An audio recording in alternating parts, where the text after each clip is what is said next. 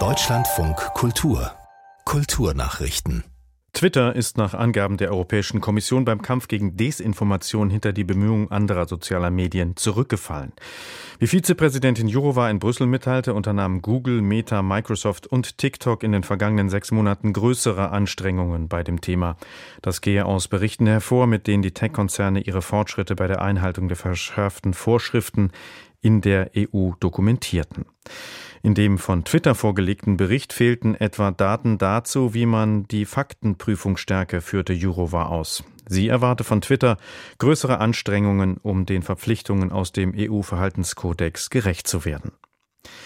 Der Schauspieler Dieter Schad ist tot. Er starb am vergangenen Samstag im Alter von 96 Jahren in seiner Geburtsstadt Wiesbaden, wie seine Agentur unter Berufung auf dessen Ehefrau heute bestätigte.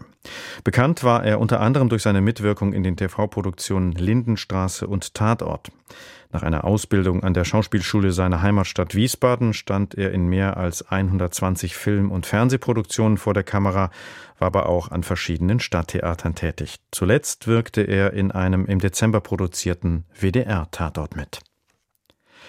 Der britische Musiker und Pink Floyd Mitbegründer Roger Waters hat mit einer Rede vor dem UN-Sicherheitsrat für Kritik gesorgt.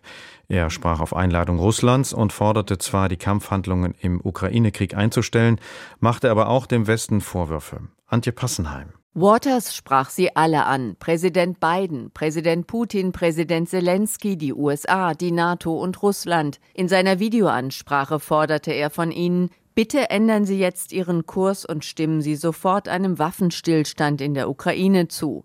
In seiner Rede verurteilte Waters zwar die, so wörtlich, illegale Invasion der Ukraine durch Russland aufs schärfste, er kritisierte aber auch den Westen, der russische Einmarsch sei nicht unprovoziert geschehen, daher verurteile er auch die Provokateure aufs schärfste.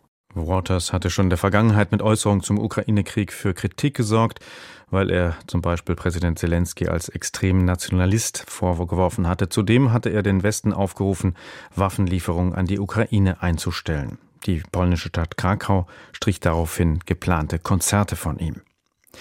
Der Axel Springer Verlag will noch bis Ende Februar über einen allgemein erwarteten Jobabbau und über geplante Umstrukturierungen bei den Zeitungsmarken Bild und Welt informieren.